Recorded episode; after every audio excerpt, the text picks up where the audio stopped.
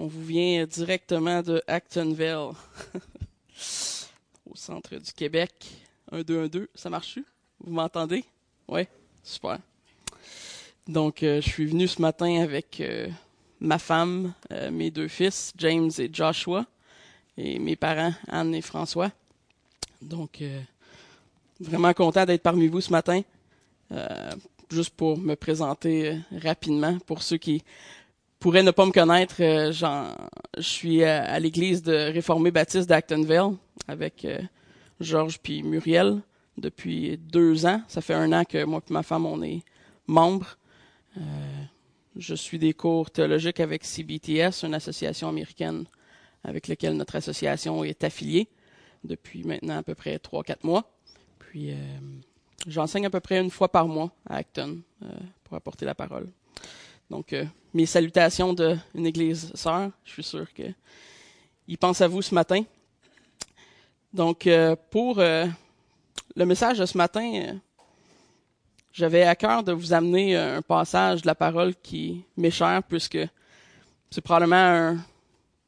Si on aurait à me demander c'est quoi mon passage préféré, ce serait probablement celui-là.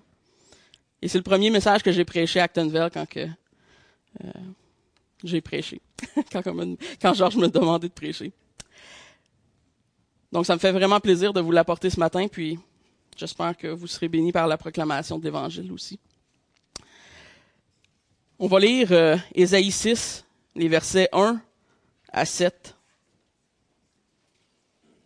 Ésaïe 6, versets 1 à 7. C'est un livre qui se concentre surtout sur euh, le jugement de Dieu face à la rébellion du peuple d'Israël, c'est dans un contexte ardu au sein d'un peuple rebelle que Ésaïe entreprend son, continue son ministère prophétique. Donc le chapitre 6 est séparé en trois blocs d'idées, si on voudrait. La première section, on voit l'appel spécifique d'Ésaïe par une vision divine. Le deuxième bloc consiste des versets 5 à 7, qui nous présentent l'état spirituel d'Ésaïe. Puis finalement, les versets 8 à 13, qui nous présentent la réponse d'Ésaïe face à cette vision et à cet appel. Donc ce matin, j'aimerais vous présenter une exposition de ces sept versets. On va les lire. L'année de la mort du roi Osias, je vis le Seigneur assis sur un trône très élevé, et les pans de sa robe remplissaient le temple. Des séraphins se tenaient au-dessus de lui. Il avait chacun ses ailes, deux dont il se couvrait la face, deux dont il se couvrait les pieds, et deux dont ils se servaient pour voler.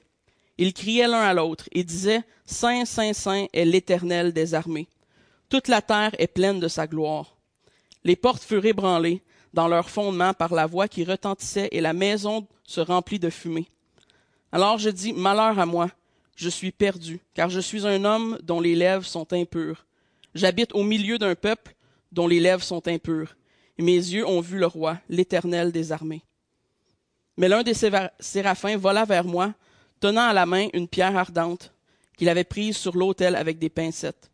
Il en toucha ma bouche et dit, Ceci a touché tes lèvres, ton, iniquité est enlevée et ton péché est expié. Prions. Seigneur, euh, je te prie ce matin que tu puisses, euh, par ta puissance, euh, continuer à illuminer nos cœurs sur ta parole, Seigneur, que tu as révélée à des hommes comme nous. Merci pour ta grâce, merci pour ton Fils Christ, Seigneur, qui est le, le type ultime, Seigneur, du sacrifice, qui paya pour nos péchés. Nous te prions que tu puisses euh, ouvrir nos intelligences à cette parole proclamée qui est la tienne. Amen. Donc, dans le verset 1, on lit l'année de la mort du roi Osias. Je vis le Seigneur assis sur un trône très élevé et les pans de sa robe remplissaient le temple. Donc, la vision d'Ésaïe euh, ne lui vient pas à sa conversion ou, même au début de son ministère. En fait, euh, la plupart des commentateurs disent que son ministère prophétique était déjà entamé quand cette vision-là arrive. Donc, c'était plus comme une, une confirmation de ce qu'il allait avoir à faire de plus comme ministère prophétique qui allait être difficile, comme je disais, dans le contexte. Le roi Osias, pour sa part, est mort en 740 euh, avant Christ, comme on peut le lire dans 2 Chroniques 26. Je vous laisse ça pour vos notes. Euh, Ésaïe reçoit cet appel particulier pour la continuité de son ministère prophétique. Il voit le Seigneur dans sa gloire, dans son temple. Donc le mot hébreu employé pour Dieu dans ce texte est important pour la question qui suit, qui serait légitime. Ça serait de se dire, mais comment est-ce que Isaïe a, vu Dieu? Après tout, on sait qu'aucun homme peut voir l'essence de Dieu puis vivre. Le mot précisément employé, c'est Adonai, donc une forme du mot Adon qui met une forte emphase sur la suprématie, la souveraineté et le règne de Dieu. Selon Matthew Henry, c'est pertinent puisque Ésaïe n'a pas vu Jéhovah, c'est-à-dire l'essence de Dieu, puisque personne ne l'a jamais vu. Ce qu'il a vu, c'est Adonai, c'est-à-dire sa domination, dans Jean 12, 41, nous voyons une citation directe de la vision d'Ésaïe, encore une fois, qui semble corroborer que ce soit une théophanie de Dieu, c'est-à-dire une expression reconnaissable et réelle de Dieu, de sorte que Ésaïe a pu la reconnaître instantanément, a pu savoir que c'était Dieu. Donc c'est une manifestation divine de Dieu et non pas l'essence de Dieu elle-même qu'Ésaïe voit dans sa vision. Il voit une forme de Dieu qui est possible pour lui de reconnaître puis de comprendre avec ses connaissances et ses capacités humaines. Ce qui en soi est un miracle, parce que Dieu s'abaisse à notre niveau. C'est une distinction qui peut paraître minime, mais qui est théologiquement significative, puisque l'homme ne peut pas voir l'essence de Dieu selon les Écritures et en vivre. Ésaïe déclare avoir vu Dieu élevé en hauteur sur un trône. C'est une image puissante qui fait référence au roi qui régnait au temps d'Ésaïe probablement. Ceci, par contre, euh, celui de Dieu n'est pas seulement élevé, mais il est très élevé. En d'autres mots, c'est le trône le plus élevé qu'il y a. C'est celui sur lequel le Seigneur siège, et c'est rien de moins que le trône le plus élevé et le plus glorieux qui soit. La marque de puissance d'un roi qui régnait sur un grand territoire, c'était d'être assis sur son trône, être plus haut que tout le monde. C'était une figure d'autorité. Et c'est l'image qu'Ésaïe essaie d'aller chercher. C'est ce qu'il voit en fait. Il voit un roi qui règne complètement et parfaitement sur l'étendue de sa création. Dieu est ce roi, glorifié, est assis au-dessus de tout autre roi dans les cieux sur son trône. Ça manifeste l'absolue stature de Dieu à notre égard et l'imposante grandeur de sa présence.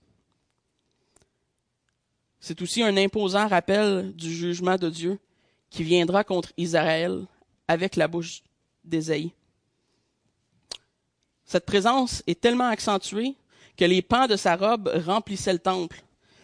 Donc, il est intéressant de noter que les robes étaient portées par, évidemment, des grands monarques, des rois, euh, des personnes importantes. Il nous est dit que c'est seulement le pan, c'est-à-dire le bout de sa robe, qui remplissait le temple. J'imagine que le temple n'était pas petit non plus. Une métaphore pour nous aider à comprendre l'immensité de Dieu et l'étendue de sa domination. La vision d'Ésaïe n'est rien de moins que grandiose à ce point-ci. Sans doute une grande source de motivation pour lui dans son futur ministère prophétique qui allait être ardu. Et un rappel de l'autorité du message qui devrait porter vers le peuple. Parce que c'était ce avec quoi Dieu allait le charger. Dans le verset 2, on continue, des séraphins se tenaient au-dessus de lui. Il avait chacun six ailes, dont deux il, couvrait, il se couvrait la face, deux dont il se couvrait les pieds, et deux dont il se servait pour voler. Les séraphins sont des créatures euh, angéliques. La, souche euh, du mot hébreu séraph signifie brûlant ou qui brûle. Leur utilité auprès de Dieu n'est pas spécifiée techniquement dans le texte, ni pourquoi ils volent au-dessus de Dieu. Et très peu nous est permis de connaître très spécifiquement sur euh, leur mission. Par contre, euh, ce qui est intéressant dans le passage, dans le verset 2, c'est leur attitude. C'est ce qui devrait attirer notre attention dans ce passage. Ces êtres célestes à six ailes se cachent à la fois le visage et les pieds. La forte symbolique de leur action tire son sens dans le contexte décrit dans le verset 1 qu'on vient de, de lire le visage couvert symbolise assez clairement l'incapacité des anges d'être témoins de la gloire de Dieu. Une image de révérence absolue en la présence du Seigneur. Même les anges, serviteurs de celui-ci, ne pouvaient oser regarder Dieu sans humilité. Tout comme regarder le soleil du midi en été s'avère presque impossible, telle est la gloire de Dieu dans le temple céleste, une présence à faire trembler les hommes de peur et de révérence. Comme dans Exode 19, 21, l'Éternel dit à Moïse, Descends, fais au peuple la défense expresse de se précipiter vers l'Éternel pour regarder, de peur qu'un grand nombre d'entre eux ne périssent. Frère, Dieu n'est pas notre égal. Nous n'avons pas la capacité de voir l'essence de Dieu dans sa gloire sans mourir. Et même cette théophanie est si glorieuse qu'elle éblouit les anges. Pour ce qui est de la symbolique de se couvrir les pieds, c'est beaucoup moins facile à interpréter. Euh, selon plusieurs interprètes, ils se couvraient les pieds en signe de soumission. Euh, pour d'autres, ils croient que c'est plus pour se cacher des souillures de l'homme et de la terre. Personnellement, vaut mieux pas dépasser les limites de ce que le texte nous permet d'affirmer, mais disons qu'au minimum, c'est probablement un geste de, de modestie devant Dieu. Donc, évidemment, la troisième paire d'ailes sert à voler, un outil essentiel, j'imagine, pour des anges qui euh, servent le Seigneur et qui doivent se déplacer comme ça. Verset 6, ils criaient l'un à l'autre et disaient, Saint, Saint, Saint est l'Éternel des armées. Toute la terre est pleine de sa gloire. Donc, il n'y a pas de consensus clair sur le nombre de séraphins qui étaient présents. Tout ce qu'on sait, c'est qu'il y en avait plus qu'un. Euh, ça, c'est certain. Matthew Henry commente ici sur la ferveur avec laquelle les séraphins s'expriment, notant ainsi une intensité dans le zèle de leur adoration devant Dieu. Un zèle qui devrait certes caractériser la louange d'un peuple qui est offerte à un roi suprême.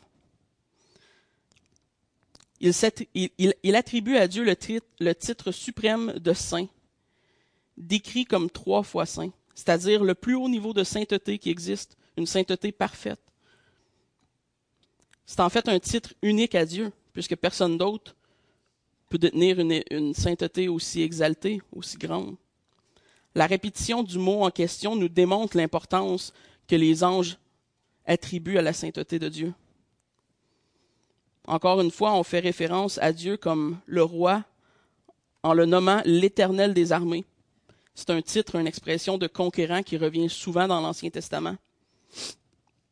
Puis, nous voyons que la sainteté de Dieu est telle qu'elle remplit la terre entière. Donc au début, le temple, maintenant la terre entière. C'est ici probablement, une référence au plan divin de Dieu et au règne absolu de Dieu sur toute son œuvre, sur toute sa création. Selon Calvin, c'est surtout une démonstration pour les Juifs que la gloire de Dieu ne résidaient pas seulement au milieu de leur peuple, mais partout sur la terre, brisant ainsi leur arrogance et témoignant du salut accessible aux gentils. Verset 4. Les portes furent ébranlées dans leur fondement par la voix qui retentissait, et la maison se remplit de fumée. En anglais, le terme utilisé est the doorpost, les piliers de la porte. Même dans d'autres traductions françaises plus littérales comme la Darby, on, ils font mention des poteaux de la porte ou des fondements des seuils qui sont ébranlés. Tous les commentateurs ne sont pas d'accord à savoir si c'est la voix de Dieu ou celle du séraphin qui parle, mais dû à l'utilisation du singulier, euh, l'expression de celui qui criait, euh, la plupart penchent vers celle de Dieu. Et évidemment, avec ce qui va suivre, avec la puissance, la réaction, on peut, euh, je crois qu'on peut dire que c'est Dieu. L'idée principale, toutefois, est que l'appel de Dieu est d'une puissance telle que les poteaux, les fondements de la porte du temple tremblent. Notez que la porte d'un temple est probablement très grosse et solide. J'imagine. C'est comme ça que je visualise un temple. Puis, les seuils, les fondements doivent être encore plus solides à ce moment-là. Et c'est ces fondements mêmes que la voix de Dieu fait trembler. Sa voix seule fait trembler la fondation même de ses portes. Cela témoigne de toute la puissance de l'appel de Dieu qui est fait à Ésaïe. Et elle lui sert probablement pour ne pas oublier celui qui l'appelle. En ce qui concerne la fumée qui remplissait le temple, elle est souvent euh, une représentation qui accompagne des manifestations euh, divines. Euh, des exemples similaires sont vus dans Exode 19, 20, au mont Sinaï quand Dieu donne la loi mosaïque, ou comme dans Apocalypse 15.8 qui fait référence aussi au temple. Plus précisément que le simple résultat de la manifestation divine, on associe la fumée comme étant un signe de colère ou du jugement de Dieu. Quand on considère l'appel spécifique, puis le message de jugement que Dieu charge Ésaïe au verset 9, un petit peu plus loin, il apparaît plus clair que la fumée représente effectivement une manifestation visible de la colère de Dieu tout en révélant sa grande sainteté. Verset 5, Alors je dis, Malheur à moi, je suis perdu car je suis un homme dont les lèvres sont impures. J'habite au milieu d'un peuple dont les lèvres sont impures, et mes yeux ont vu le roi, l'Éternel des armées. Marquez que bien que la première fois c'est la première fois que Ésaïe ouvre la bouche depuis le début de la vision. L'expression alors je dis nous indique que jusqu'à maintenant il n'y avait rien dit. Évidemment, la gloire et la puissance de cette vision ont dû laisser Ésaïe euh, quelque peu estomaqué, j'imagine. Les premières paroles que Ésaïe prononce sont d'une grande aide pour comprendre son état d'âme. Il prononce malheur à lui-même. Le mot utilisé pour malheur est oé. Ce n'est pas une malédiction contre soi-même ou une, c'est une lamentation ou un cri d'aide. Un cri d'aide comme pousserait quelqu'un dans une situation de danger sérieux. Ça nous révèle la compréhension que Ésaïe avait au, au sujet de Dieu lui-même.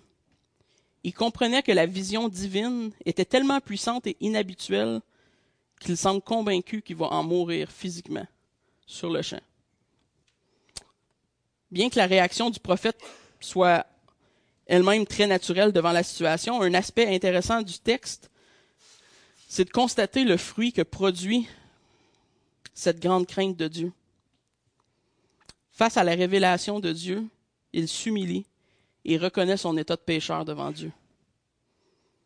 Ce type de réaction n'est pas exclusif à Ésaïe, puisqu'elle est observée dans d'autres récits de l'Ancien Testament, comme Juge 13, 22, par l'exemple de Manoah, qui dit à sa femme, Nous allons mourir car nous avons vu Dieu.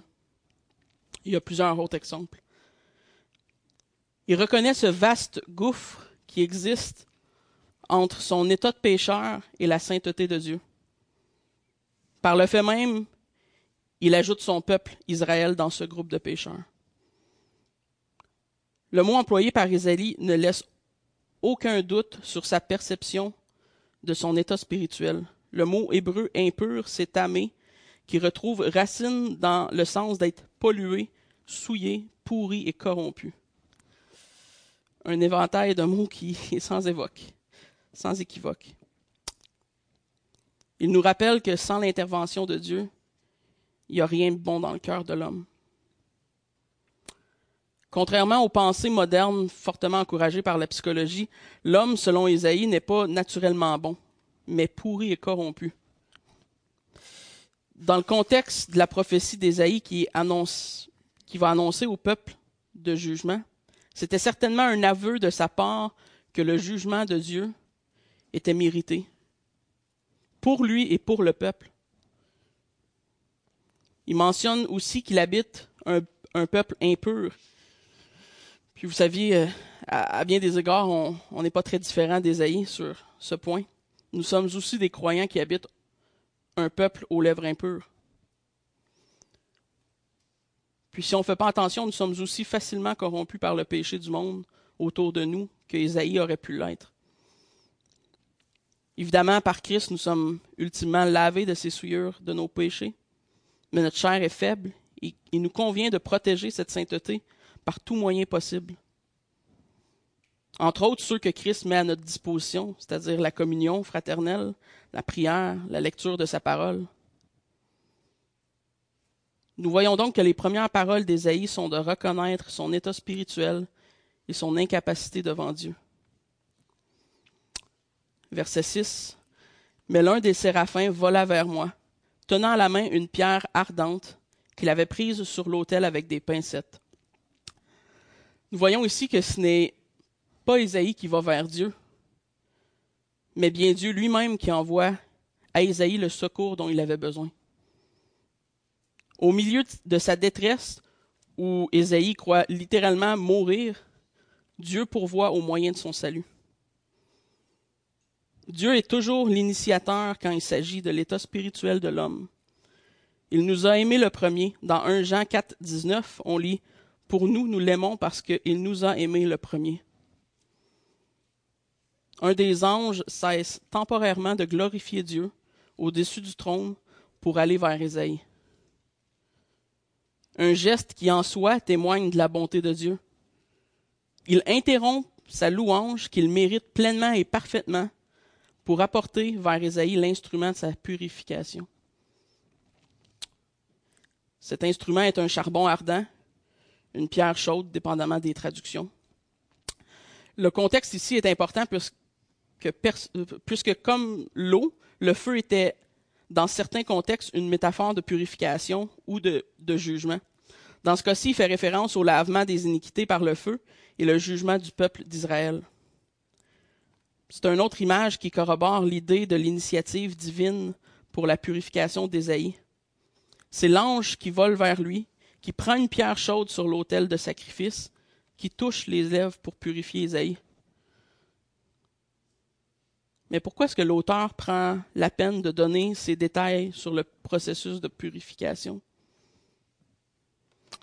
Le feu qui brûlait continuellement sur l'autel était sans aucun doute un type du sacrifice de Christ, qui serait perpétuel de nature et efficace pour l'éternité un précurseur de l'ultime purification à venir par Christ. Toute purification est divinement initiée, c'est-à-dire d'origine divine. C'est une tragédie de croire que nos actions ou notre volonté seule ont le pouvoir d'initier la purification en nous-mêmes.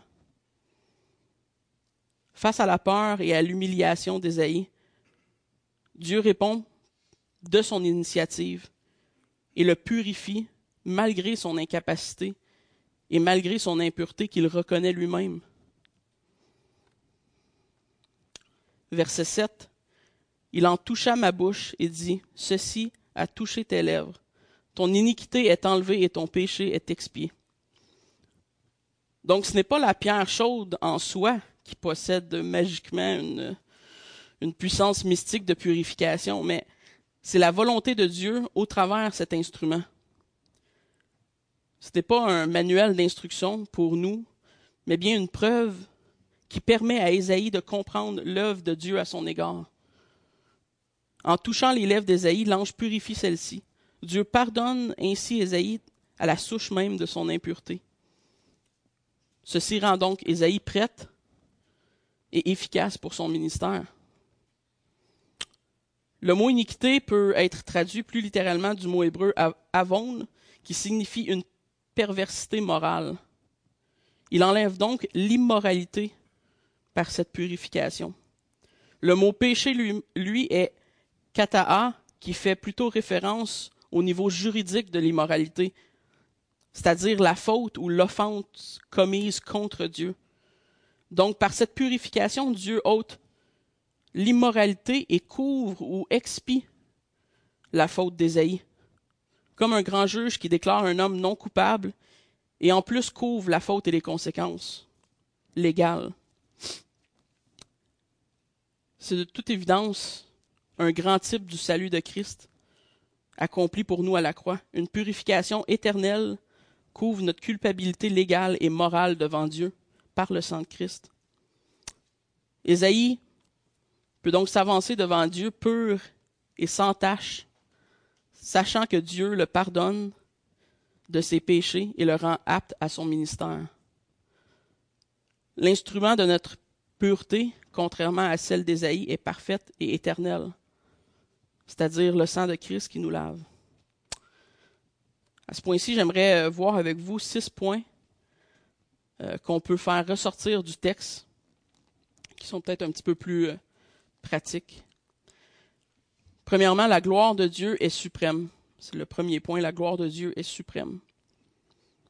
La puissance de Dieu est telle que nul homme, du meilleur au pire, puisse être trouvé digne devant lui. Notre compréhension de Dieu est souvent étroite et limitée à ce que, à un cadre de raisonnement humain. Mais mes frères, euh, mes sœurs, notre Dieu est grand et au-dessus de toute création ou créature. Il domine et règne sur toute l'histoire entière.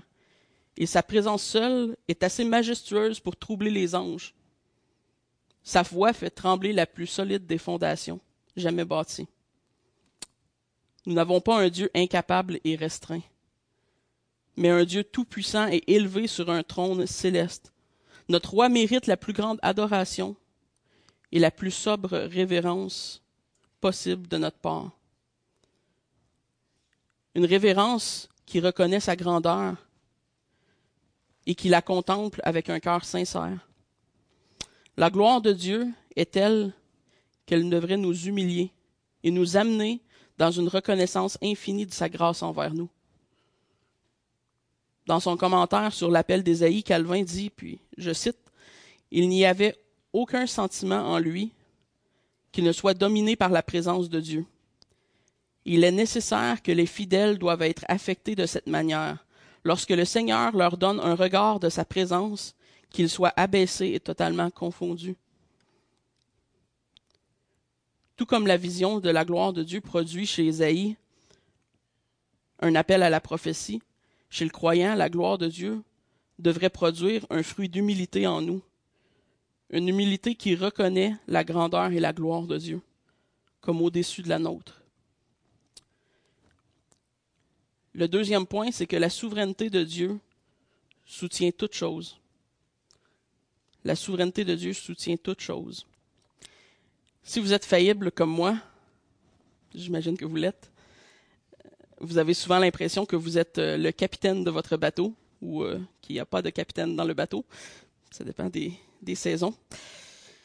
Et bien que nos vies euh, soient parsemées d'épreuves et que notre chair succombe encore aux tentations du péché, le, le plan souverain et parfait de Dieu s'accomplit en tout temps au travers de toute l'histoire de l'homme de des hommes imparfaits comme moi et vous.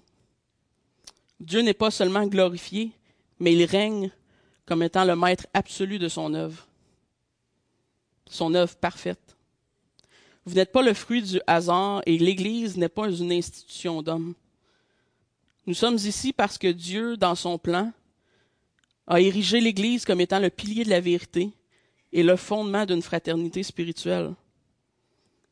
Dans sa providence, Dieu dirige il est omniscient, omnipotent, et ses attributs font de lui l'unique maître de toutes choses. C'est en les mains d'un tel Dieu glorifié et souverain que tiennent nos vies. C'est effectivement Dieu qui dirige le bateau, et il le fait parfaitement en tout temps. Troisième point, la sainteté de Dieu est absolue la sainteté de Dieu est absolue. Donc on oublie parfois que les standards de Dieu euh, demandent une perfection absolue et non des entre-deux. Tellement absolue qu'il est impossible à l'homme charnel d'y parvenir par les œuvres seules. C'est ce que la Bible nous dit. La seule chose qui soit aussi absolue que la sainteté, de Dieu, c'est la dépravation de l'homme un antithèse si intense que sans la grâce de Dieu, on serait misérable et malheureux de la comprendre. La, colère qui aurait dû tomber sur nous fut versée sur son Fils, Jésus-Christ. La juste colère de Dieu en réaction à l'horreur de notre péché dut être payée en totalité. C'est là toute la gloire de sa grâce elle devrait nous pousser à reconnaître, à avoir de la reconnaissance pour son amour, pleine de compassion pour des créatures déchues et indignes que nous sommes.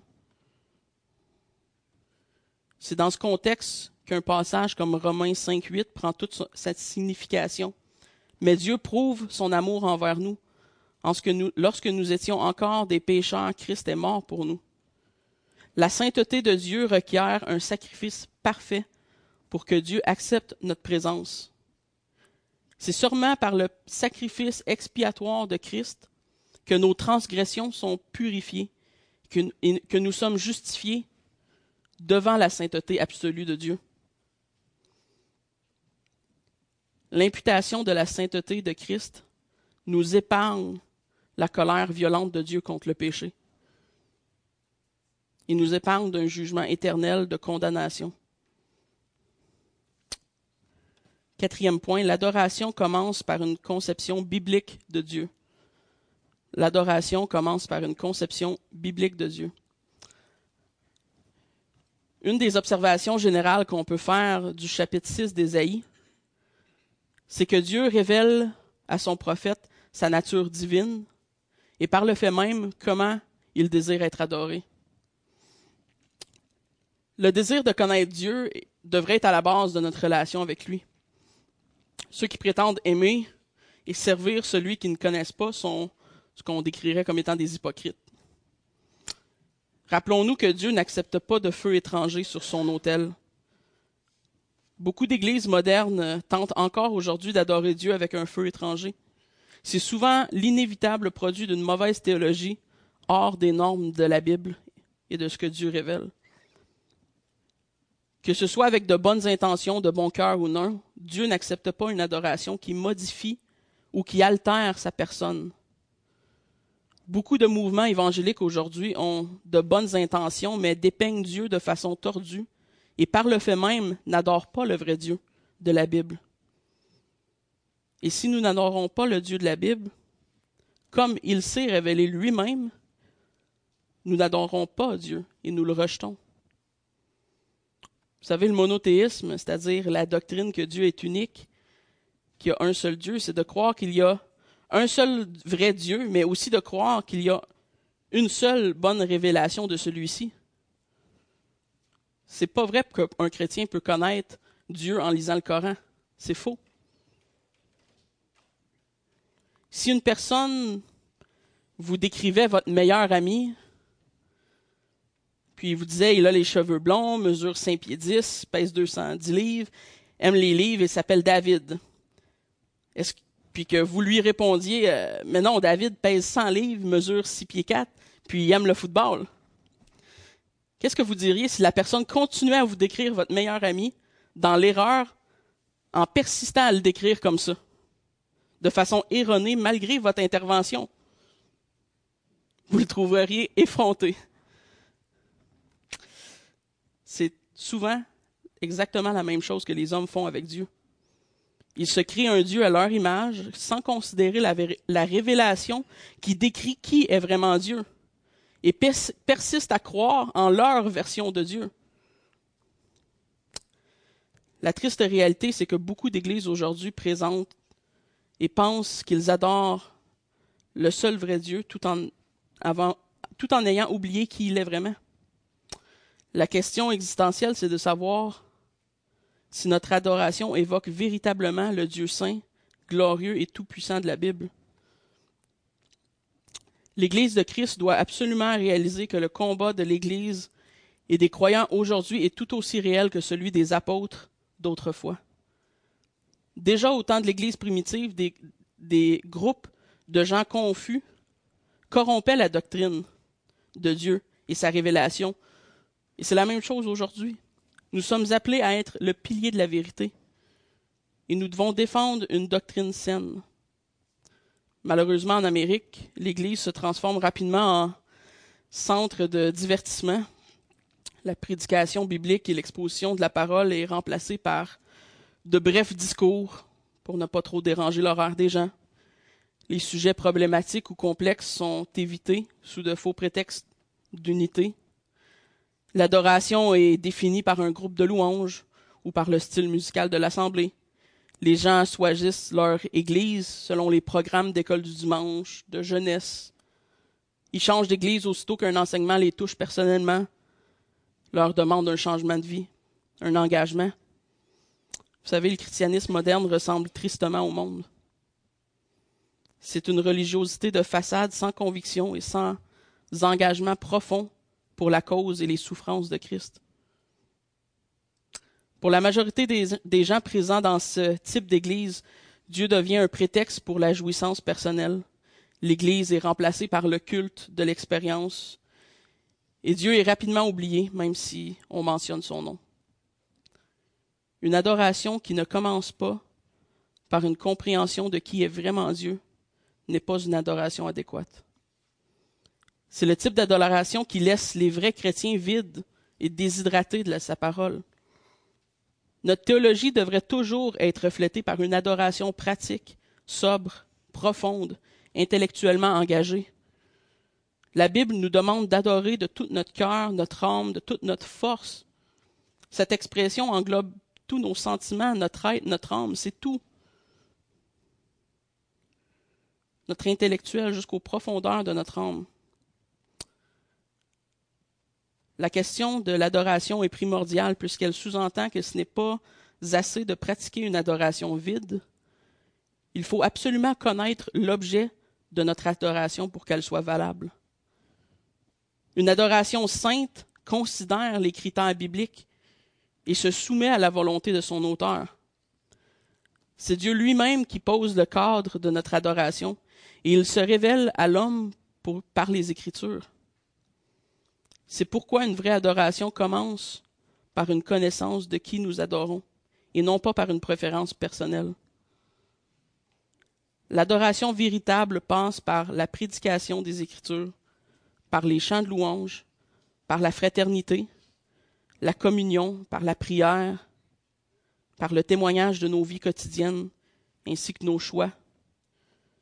Peu importe l'instrument par lequel notre adoration passe, elle devrait toujours être fondée et enracinée dans une connaissance authentique de la personne de Dieu.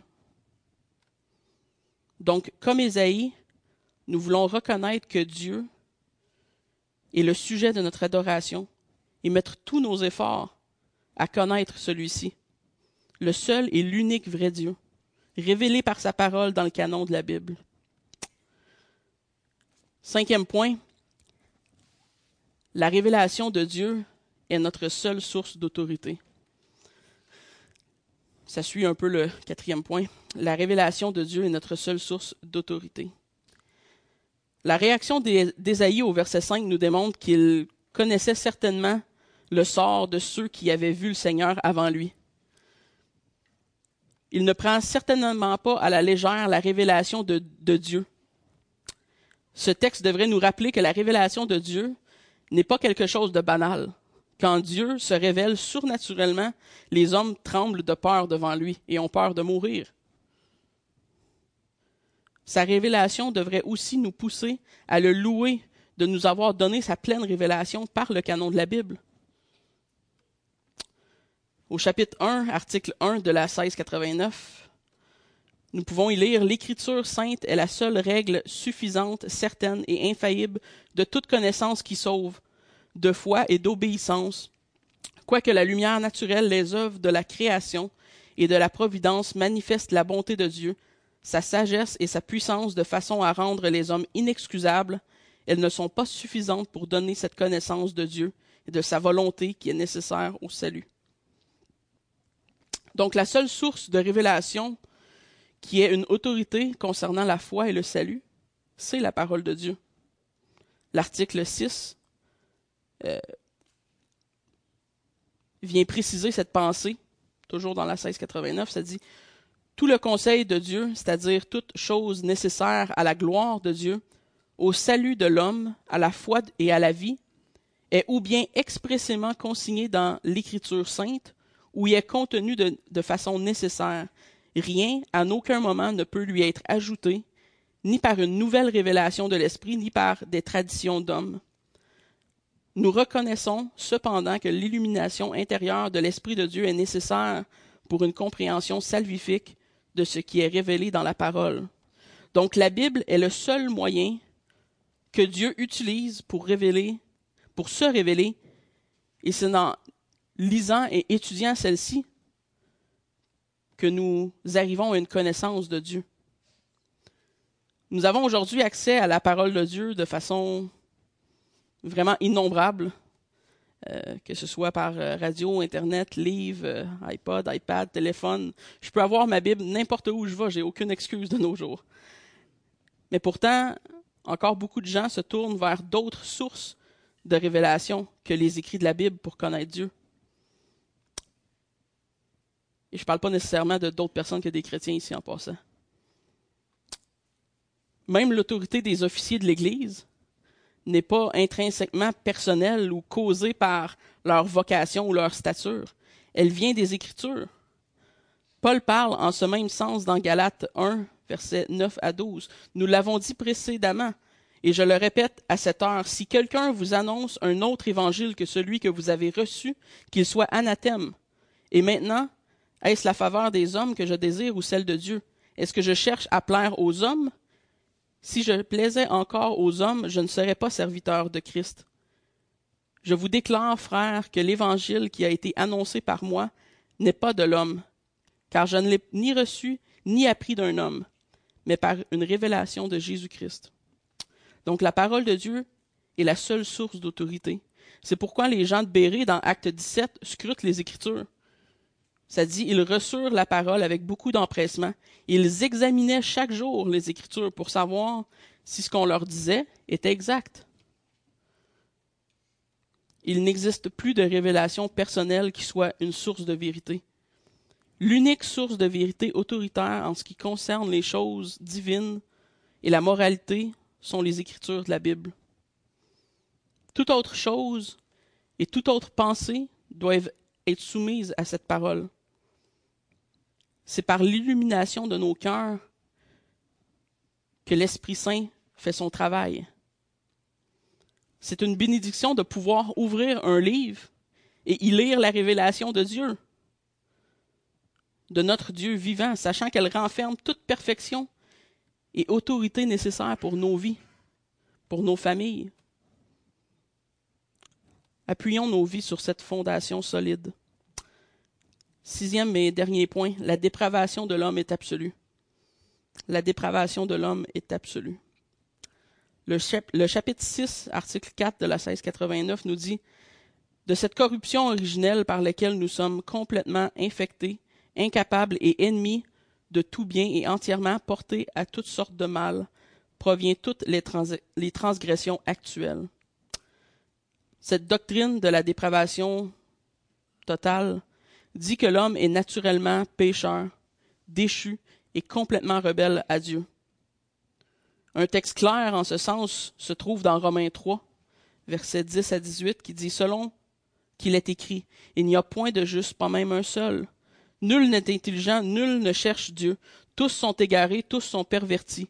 Il n'en est aucun qui fasse le bien, pas même un seul. Leur gosier est un sépulcre ouvert. Ils se servent de leur langue pour tromper. Ils ont sous leurs lèvres un venin d'aspic, leur bouche est pleine de malédiction et d'amertume. Ils ont les pieds légers pour répandre le sang, la destruction et le malheur sont sur leur route. Ils ne connaissent pas le chemin de la paix, la crainte de l'Éternel n'est pas devant leurs yeux. L'état d'Ésaïe devant Dieu est la même que la nôtre. Personne ne vient au monde pur et digne de l'amour de Dieu. C'est ce qui rend la grâce aussi incroyable. Vous savez, j'ai souvent entendu cette fameuse expression où les gens disent que l'Église est comparée à un, hôpital pour les malades. Je dois vous, avouer euh, ce matin que c'est pas une de mes analogies préférées. Euh, quand on utilise cette analogie, on sous-entend que les gens sont seulement malades puis qu'ils ont besoin d'être soignés. En réalité, en réalité, les gens sont morts, sont corrompus, sont pervers, et il n'y a aucun hôpital qui a la capacité de ressusciter les morts. L'Église est un peuple de ressuscités. Dieu effectue en nous un miracle. Il nous fait passer de la mort à la corruption totale, de l'autre côté du gouffre qui nous sépare de lui. L'Église est un peuple de ressuscités. Ce n'est donc pas l'Église qui soit un hôpital, mais bien Dieu lui-même qui est le grand auteur de cette œuvre miraculeuse. Donc ne prenons pas à Dieu ce que ce qui lui appartient. Bien que je comprends que quand on, dit ça souvent, c'est qu'on a à cœur de dire qu'on devrait aider les gens, notre prochain, je suis bien d'accord avec la pensée, là. Euh, bien qu'on ait à cœur d'aider les gens et d'aimer nos prochains autour de nous, l'amour réel consiste à appeler les morts à la repentance et à leur annoncer Jésus-Christ ressuscité. C'est ça la vraie bonne nouvelle. Le meilleur point de départ pour un témoignage fidèle aux Écritures, c'est de comprendre que les gens ne sont pas seulement malades, mais qui sont profondément rebelles à Dieu. Vous savez, la seule chose qui empêche les gens d'avoir des actions aussi méchantes et corrompues que Hitler a pu avoir avec les Juifs, c'est la grâce commune de Dieu qui retient la méchanceté de leur cœur, de nos cœurs. Quand la Bible dit que le cœur de l'homme est déchu, pervers et violent de nature, c'est exactement ce qu'elle sous-entend. Sans la grâce de Dieu, rien en l'homme ne mérite l'approbation de Dieu. Absolument rien. Quelle incroyable grâce. C'est dans, cette réalisation de notre état passé qu'en tant que chrétien, on peut vraiment commencer à saisir l'incroyable grâce de Dieu. En conclusion, euh, il nous importe de réfléchir sur notre état spirituel. Nous sommes comme Ésaïe, des hommes impurs, jusqu'à ce que Christ nous sauve. Est-ce que vous êtes, est-ce que vous vous êtes repenti de vos péchés ce matin, de votre rébellion? Avez-vous reconnu que votre nature était totalement corrompue ou est totalement corrompue? Si ce n'est pas le cas ce matin, je vous implore à la repentance, à vous détourner de, la voie qui mène à une perdition éternelle. Implorez son pardon tandis que vous êtes encore ici sur terre et que vous avez la chance de le faire. L'œuvre de Christ à la croix est efficace pour transformer le cœur repentant, aussi mauvais qu'il soit. Et si vous êtes des enfants de Dieu ce matin, et j'espère qu'il y en a beaucoup, que vous êtes rachetés par grâce, louez Dieu ce matin pour la transformation qu'il a opérée dans votre nature même. Louez-le d'avoir déversé sa colère sur son Fils et d'avoir gracieusement payé la dette de vos offenses. La gloire de Dieu, comme on l'a vu, est infinie et elle est manifeste par le salut d'hommes totalement et profondément dépravés de nature. Terminons avec euh, cette belle promesse de Dieu à ses élus. Dans Ézéchiel 36, 26, pas obligé de tourner, je vous le lis. Je vous donnerai un cœur nouveau et je mettrai en vous un esprit nouveau. J'ôterai de votre corps le cœur de pierre et je vous donnerai un cœur de chair. Terminons par la prière. Seigneur, tu, tu es un grand Dieu, majestueux et glorieux, Seigneur, élevé sur, au-dessus de tout trône. Tu règnes, Seigneur, dans ton temple. Et un jour, nous pourrons euh, voir par Jésus-Christ, Seigneur, ta présence magnifique. Et nous te prions, Seigneur, que ton peuple d'ici là, l'Église de Saint-Jérôme, d'Actonville, l'Église du Québec, Seigneur, puisse, avec ferveur, avec zèle, Seigneur, te louer, t'adorer, te rendre la, la gloire qui t'est due. Parce que nous reconnaissons, Seigneur, que sans ton grand salut, sans ta grâce, Seigneur, nous serions perdus encore à ce jour. Merci pour ton amour, merci pour ton pardon, par le sang efficace de Christ pour laver nos péchés. Amen.